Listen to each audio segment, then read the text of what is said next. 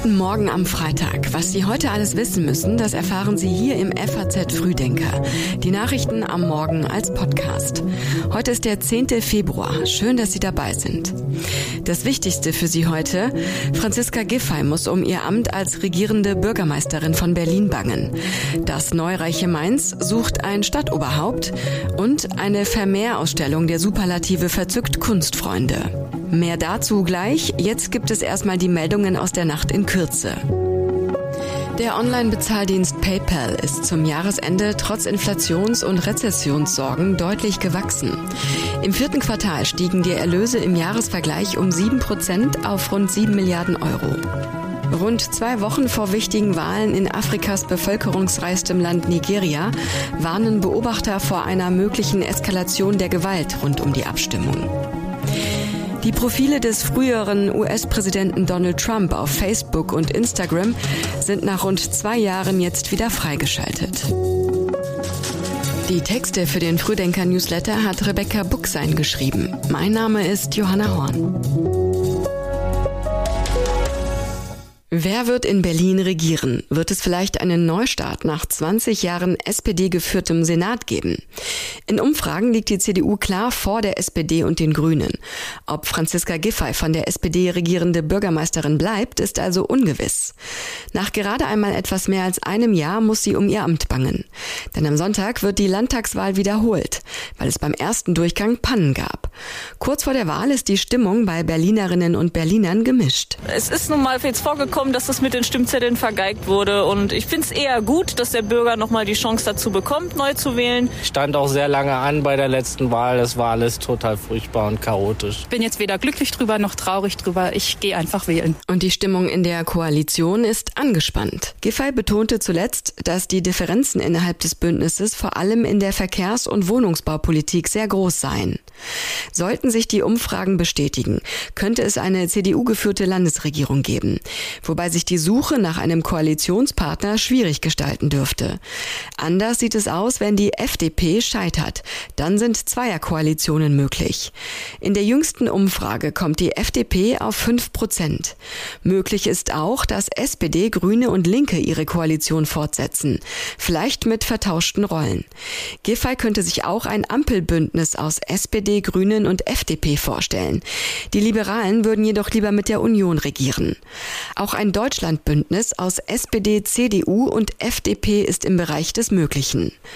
Um lange Schlangen vor den Wahlbüros und erneute Pannen möglichst zu vermeiden, sind bei der Wahl am kommenden Sonntag deutlich mehr Wahlhelfer dabei.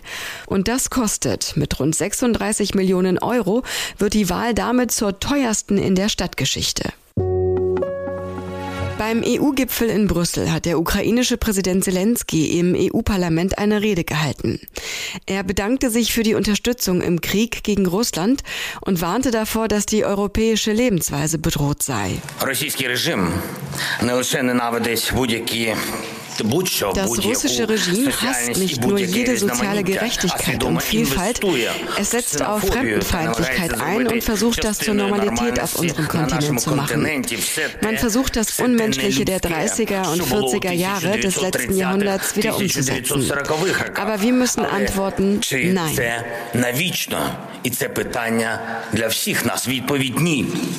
Ні. Nach seiner Rede gab es minutenlangen Applaus und die ukrainische Hymne wurde gespielt.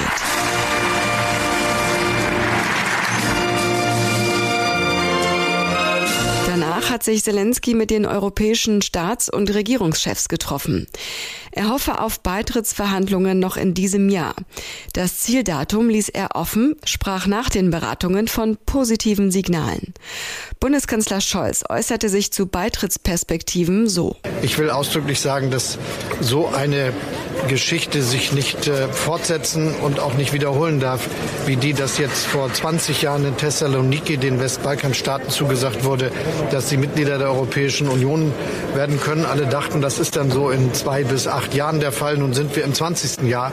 Da müssen wir mehr Klarheit, mehr Tempo haben, aber auch unsere eigenen Hausaufgaben machen, was unsere Entscheidungsprozesse betrifft. Der Zeitplan bei der Frage, ob Beitrittsverhandlungen der EU mit der Ukraine beginnen, sieht vor, dass Kommissionspräsidentin Ursula von der Leyen im März mündlich über die Reformen berichtet. Im Oktober soll dann der ausführliche Fortschrittsbericht folgen. Und frühestens im Dezember könnte der Europäische Rat die Eröffnung von Verhandlungen beschließen. Zelensky wiederholte auch seine Forderung nach der Lieferung von Kampfjets. Zugesichert wurde ihm nichts, aber er habe von der Bereitschaft gehört, nötige Waffen zu schicken, auch Kampfflugzeuge. Und er habe kein Recht, ohne Ergebnisse nach Hause zu kommen. Sein Treffen mit Bundeskanzler Scholz und Frankreichs Präsident Macron in Paris sei sehr wichtig gewesen, sagte Zelensky. Über sein Verhältnis zu Scholz sagte er dem Spiegel, ich muss Druck machen, der Ukraine zu helfen. Er müsse den Kanzler ständig überzeugen, dass, Zitat, diese Hilfe nicht für uns ist, sondern für die Europäer. Es gibt Unmut über den türkischen Präsidenten Erdogan. Die pro-kurdische Partei kritisiert, die Regierung komme ihren Pflichten nicht nach. Erdogan besuchte das Katastrophengebiet erst spät, versprach Hilfe und sprach von der Unmöglichkeit, sich auf eine solche Dimension vorbereiten zu können. Die Zahl der Toten nach dem Erdbeben in der Türkei und Syrien ist auf mehr als 20.000 gestiegen. Der Präsident will einen Gesetzesentwurf für einen Ausnahmezustand ins Parlament einbringen, der bis zum 9. Mai gelten soll. Damit können Dinge beschleunigt und Grundfreiheiten eingeschränkt werden. Er begründete das mit Plünderungen. Laut seinem Innenminister gibt es die aber nicht. Die Oppositionsparteien wollen auch lediglich einem Monat statt der geplanten drei Monate zustimmen. In seiner Partei fordern derweil die ersten Politiker, den Termin für die Parlaments- und Präsidentenwahl am 14. Mai zu verlegen. Es ist jedoch unwahrscheinlich, dass es dazu kommt. Nur der Kriegszustand gilt in der türkischen Verfassung als Grund für eine Verschiebung von Wahlen. Im von oppositionellen Milizen kontrollierten Norden Syriens ist die Lage der Bevölkerung denkbar schlecht. Erst drei Tage nach dem Erdbeben erreichte gestern der erste Hilfskonvoi das Gebiet. Allerdings soll es sich nur um eine Ladung handeln, die bereits vor dem Erdbeben eintreffen sollte. Die Hilfsorganisation der Weißhelme reagierte enttäuscht. Diese routinemäßige Hilfe eigne sich nicht für die Suche nach Überlebenden. Raus aus den Schulden ist die Stadt Mainz, denn sie ist dank des Unternehmens Biontech reich geworden. Jetzt wählt die Stadt einen neuen Oberbürgermeister. Zwei Frauen und fünf Männer wollen ins Rathaus einziehen. Doch das Rennen ist offen, es dürfte auf eine Stichwahl am 5. März hinauslaufen. Die rheinland-pfälzische Landeshauptstadt war vor der Pandemie notorisch klamm. Dank des Impfstoffherstellers BioNTech hat sich Mainz finanziell saniert. In den vergangenen beiden Jahren verzeichnete die Stadt Gewerbesteuereinnahmen von rund 2,5 Milliarden Euro. Die Stadt hat die Gewerbesteuer mittlerweile gesenkt. Im Januar hatte eine Ankündigung von BioNTech für Spekulationen über eine Verlagerung der Krebsforschung gesorgt. Damals hatte das Unternehmen mitgeteilt, in diesem Bereich in Großbritannien zu expandieren und ein Forschungszentrum in Cambridge aufzubauen. BioNTech hatte dies jedoch zurückgewiesen. An diesem Wochenende ist die Nacht des Super Bowl. Falls Ihnen am Montag also besonders müde dreinblickende Kolleginnen und Kollegen bei der Arbeit begegnen, wundern Sie sich nicht. Es steht wieder das Endspiel der National Football League an. In Deutschland beginnt das Spiel mitten in der Nacht zu Montag. An Pfiff ist um 0.30 Uhr unserer Zeit. Das Spektakel ist zum Beispiel beim Fernsehsender Pro7 live zu sehen. In diesem Jahr stehen sich die Kansas City Chiefs und die Philadelphia Eagles im Super Bowl gegenüber.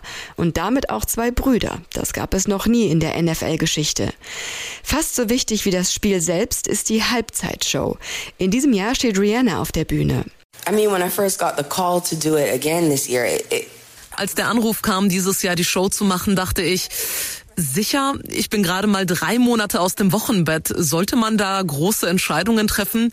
Aber so beängstigend das auch war, weil ich ja seit sieben Jahren nicht mehr auf der Bühne stand, es ist nun mal ein Nervenkitzel und es ist wichtig, dass ich das in diesem Jahr mache. Es ist auch wichtig für mich und es ist auch wichtig, dass mein Sohn das sieht.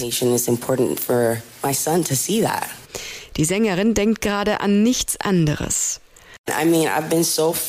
Ich konzentriere mich so auf den Super Bowl, ich habe meinen eigenen Geburtstag vergessen. Und diese Woche geht es um die Wurst. So viele Dinge sind in Bewegung, so viel zu üben. Alles wird auf die Probe gestellt. Jeder gibt sein Bestes. Es sind 300 bis 400 Leute beteiligt, die die Bühne innerhalb von acht Minuten aufbauen und niederreißen. Es ist unglaublich, fast unmöglich. It's incredible. It's almost impossible. Und wie in jedem Jahr wird es sicherlich auch in diesem einige prominente Überraschungsgäste geben. Zum ersten Mal wird die Halbzeitshow von Apple Music präsentiert. Angeblich bezahlt Apple pro Jahr 50 Millionen Dollar für die Werbefläche. Und zum Schluss noch diese Meldung. Über den holländischen Maler Vermeer ist nur wenig bekannt, aber seine Bilder ziehen Betrachter bis heute in den Bann. In Amsterdam ist jetzt ein Großteil davon im Museum zu sehen. Natürlich auch das bekannteste Bild, das Mädchen mit dem Perlenohrring. Das Interesse ist groß. Schon einen Monat vor dem Start sollen mehr als 100.000 Eintrittskarten für die Ausstellung verkauft gewesen sein. Der Maler wurde 1632 in Delft geboren. Er wurde 42 Jahre alt, hatte 15 Kinder und soll höchstens zwei Bilder im Jahr gemalt haben. Mehr dazu und auch alle anderen Themen aus dem heutigen Frühdenker finden Sie online auf faz.net. Wir wünschen Ihnen einen entspannten Freitag und ein schönes Wochenende. Den nächsten FAZ Frühdenker zum Hören gibt es Montagmorgen wieder.